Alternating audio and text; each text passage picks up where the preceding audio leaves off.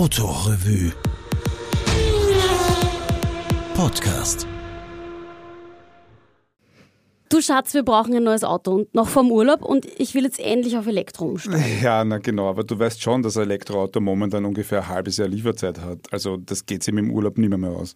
Habe ich mir auch gedacht, aber ich habe mir das jetzt angeschaut und bei Polestar sind es 14 Tage und sie bringen sogar direkt zu uns nach Hause. Hm, echt? Naja, cool, aber was kostet so ein Polestar? Hm, warte, ich habe online schon nachgeschaut. Da ab 283 pro Monat. Das geht eigentlich voll, oder? Ja, na zeig her mal. Mhm, aha, Google an Bord, das ist geil, okay, was gibt es noch? 28 Servicepartner in Österreich, okay, online bestellen kann man, das finde ich cool. Reichweite 551 Kilometer, das ist cool und Ladedauer nur 35 Minuten. Wie, wie, weit kommt man da mit 551 Kilometer? Naja, du, da, da kommen wir mal mindestens nach Triest, vielleicht sogar ein Stück weiter. Ja, ja perfekt. Geil. Boah, schau mal, 476 PS von 0 auf 100 in 4,4 Sekunden, der Wahnsinn, da zieht aber schon gescheit. Du, also von mir aus können wir das gerne mal ausprobieren. Ja, cool. Machen wir uns gleich eine Probefahrt aus, oder?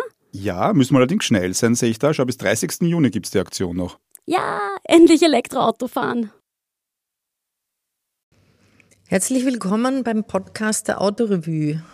Heute begrüßt Sie Susanne Hofbauer und in dieser Folge geht es um eine der schillerndsten Rennfahrerinnen der 1950er Jahre, die gebürtige Wienerin Annie Bousquet.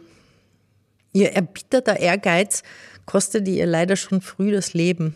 Und ihr Unfall im Zwölf-Stunden-Rennen von Reims 1956 hatte zur Folge, dass Frauen bis 1971 in Le Mans nicht an den Start durften. Die Geschichte, die in der Februarausgabe 2017 in der Autorevue erschien, trägt den Titel Kein Genickbruch, Gruß, Annie. Früher oder später hatte es so kommen müssen. Jedes Jahr mindestens ein Unfall, der letzte dann tödlich. Geschockt waren ihre Freunde, überrascht aber hat es niemanden. Annie Bousquet war ein extremes Geschöpf. Als Rennfahrerin schnell, ehrgeizig und draufgängerisch, als Frau einnehmend, gut aussehend und in ihrer Leidenschaft exotisch. Es gab viel Aufhebens um sie, denn die Presse der Nachkriegszeit verstand es, Speed Queens wie Annie gewinnbringend in Szene zu setzen. Oft weniger wegen ihrer Leistungen, vielmehr wegen der Tatsache, dass sie glamouröse Ausnahmeerscheinungen in der von Männern dominierten Autorennszene waren. Was Annie Bousquet in die Geschichte einschreiben sollte, waren dann auch nicht ihre durchaus achtbaren, wenn auch nicht überragenden Rennerfolge. Es waren ihr tragisches Ende und dessen Folgen. Lange Jahre nach ihrem Unfalltod im Zwölf-Stunden-Rennen von Reims 1956 galten Frauen im Motorsport als besondere Risikoträger. Sie waren chronischer Selbstüberschätzung verdächtig und wurden als drastisches Resultat 15 Jahre lang vom Start in Le Mans ausgeschlossen. Man kann es getrost so sagen. Annie gab sich schon früh als Bruchpilotin zu erkennen. Sie drängte in die erste Reihe, übersah aber immer wieder ihre Grenzen. Wir begegnen Annie Bousquet zum ersten Mal 1952 im winterlichen Sestriere. Bei einem Skiunfall hat sie sich das Bein gebrochen und sitzt nun an der Hotelbar, wo sie die Bekanntschaft zweier italienischer Rennfahrer macht und sich über die illustren Schilderungen der beiden mit dem Rennfieber ansteckt. Der eine ist Alberto Ascari, zu diesem Zeitpunkt ein aufsteigender Stern am Motorsporthimmel, Gewinner der letzten beiden Weltmeisterschaftsläufe, 1952 wird er Weltmeister werden.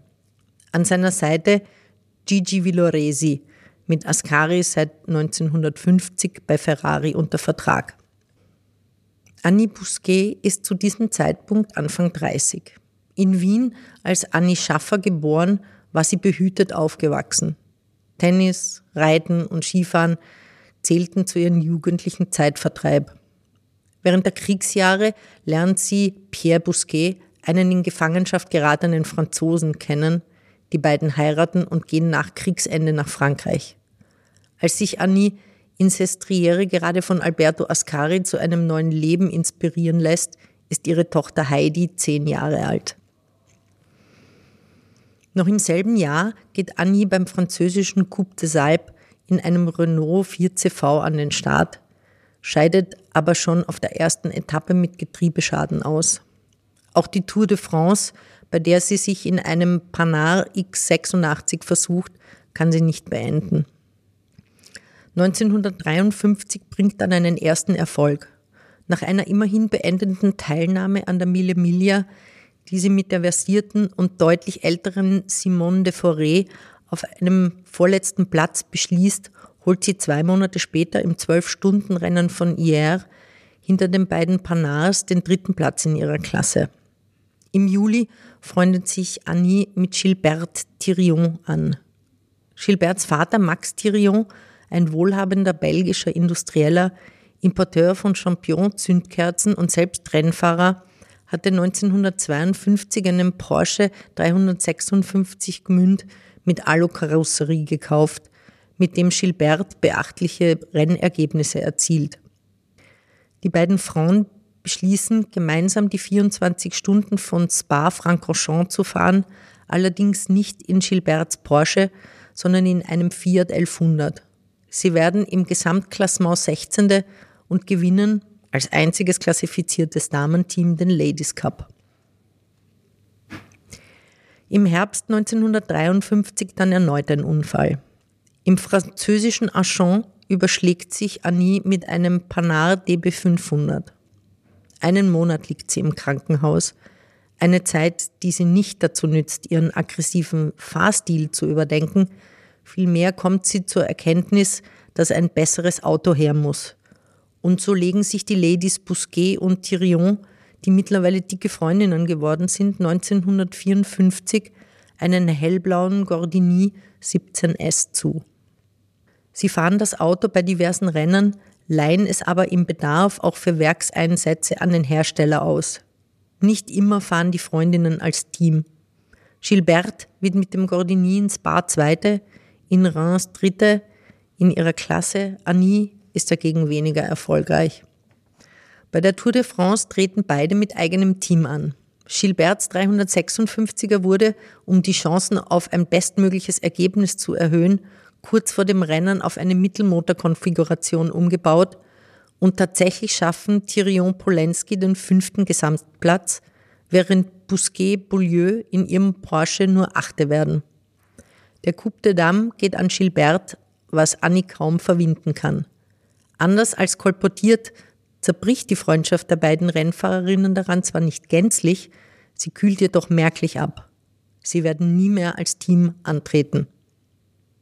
Der Vorfall jedenfalls scheint Annis Ehrgeiz noch weiter zu schüren, denn 1955 fährt sie mit wenigen Ausnahmen nur mehr die neue, nur 550 Kilo schwere Porsche Wunderwaffe, den 550 Spider. Anfangs sind es Autos, die nicht ihr gehören. Im Grand Prix von Agadir etwa sitzt sie im 550 von Jaroslav Juhan, wobei da erneut dieses spezielle Anni-Wesen durchbricht. Sie crasht den Porsche, bricht sich wieder mal ein Bein, wartet gerade lange genug, bis die Knochen wieder heil sind und macht weiter. Hier, Montlery, im 24-Stunden-Rennen von Paris, dem Bol d'Or, wird sie zusammen mit dem deutschen Porsche-Fahrer Josef Jeser Zweite. Währenddessen wartet Annie bis in die letzten Maitage 1955 sehnsüchtig auf ihren bei Wendler in Reutlingen spezial gefertigten 550 Spider. Französisch Racing Blau ist er lackiert, gerüstet für den Betrieb mit Rennsprit. Er hat Rundumverglasung, einen Windkeil hinter dem Cockpit und Spezialreifen. Die Anfertigung hat Annie Busquet mit Blick auf einen besonderen Event gewählt. Das Geschwindigkeitsrekordrennen für Frauen auf dem Kurs von Montlery, das im Herbst 1955 stattfindet. Annie hat vor, Gwenda Hawks 1934 aufgestellten Rekord von 215 Stundenkilometer zu übertrumpfen und ist dabei auch tatsächlich erfolgreich. 230 kmh fährt sie in der schnellsten Runde. Sie schlägt Hawks und weil Annie Annie ist, hängt sie auch gleich den Versuch eines neuen Stundenrekords dran, hat dann aber bei über 200 Stundenkilometer einen Reifenplatzer, fährt gegen eine Wand und landet im Krankenhaus. Die Porsche-Zeitschrift Christophorus berichtet, dass zwei Tage nach dem Unfall ein Telegramm in Zuffenhausen einging. Es lautete, Bein gebrochen, aber nicht das Genick. Fühle mich gut. Gruß, Annie. Sie gibt nicht auf, geht 1956 wieder an den Start und es sieht gut aus für sie. Triumph TH2 bei der Mille Miglia, dritter Platz in ihrer Klasse. Ein respektables Ergebnis bei 550 Startern, von denen nur 152 ans Ziel kommen. Und dann schlägt das Schicksal zu. Annis Mann Pierre stirbt bei einem Verkehrsunfall, lässt sie allein mit der mittlerweile 14-jährigen Tochter, die wenige Monate später vollweise sein wird. Denn Annie fährt weiter. Ein Rennen nach dem anderen, wie im Fieber.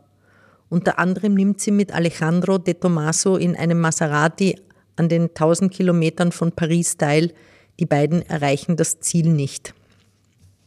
Annie will zu viel in zu kurzer Zeit und alles gipfelt am 30. Juni 1956, dem Tag des Zwölf-Stunden-Rennens von Reims. Sie hat in den Nächten vor dem Start kaum geschlafen. Ihr Terminkalender war, wie immer, übervoll. Sie hat ihren 550 Spider bei Porsche zur Reparatur. Der Wagen war erst in allerletzter Minute fertig. Annie holte ihn selbst ab, fährt noch in der Nacht von Zuffenhausen direkt zur Rennstrecke, knapp 500 Kilometer ohne Pause. Sie schafft es rechtzeitig zum Training und besteht leichtfertigerweise darauf, auch die ersten Stunden am Steuer zu übernehmen. In der 17. Runde kommt sie mit dem linken Vorderrad in einer Kurve von der Piste ab. Der Spider überschlägt sich mehrmals, Annie wird aus dem Wagen geschleudert, bleibt mit gebrochenem Genick leblos in der Wiese liegen. Der große Paul Frère, der selbst im Zwölf-Stunden-Rennen von Reims fuhr, sagte später über den Unfall, alle waren sich sicher, dass Annie eines Tages Opfer ihres Enthusiasmus werden würde. Aber dass es die letzten Stunden sein würden, die ich tags zuvor mit Annie verbracht hatte, war für mich völlig abwegig. Ich hatte sie jedes Mal vor Augen, wenn ich in diesen zwölf Stunden an ihrem Unfallwrack, das am Rande der Piste lag, vorbeifuhr. Nach Anis Unfall sperrte der Automobilclub de l'Ouest als Organisator der 24 Stunden von Le Mans das Starterfeld für weibliche Teilnehmer.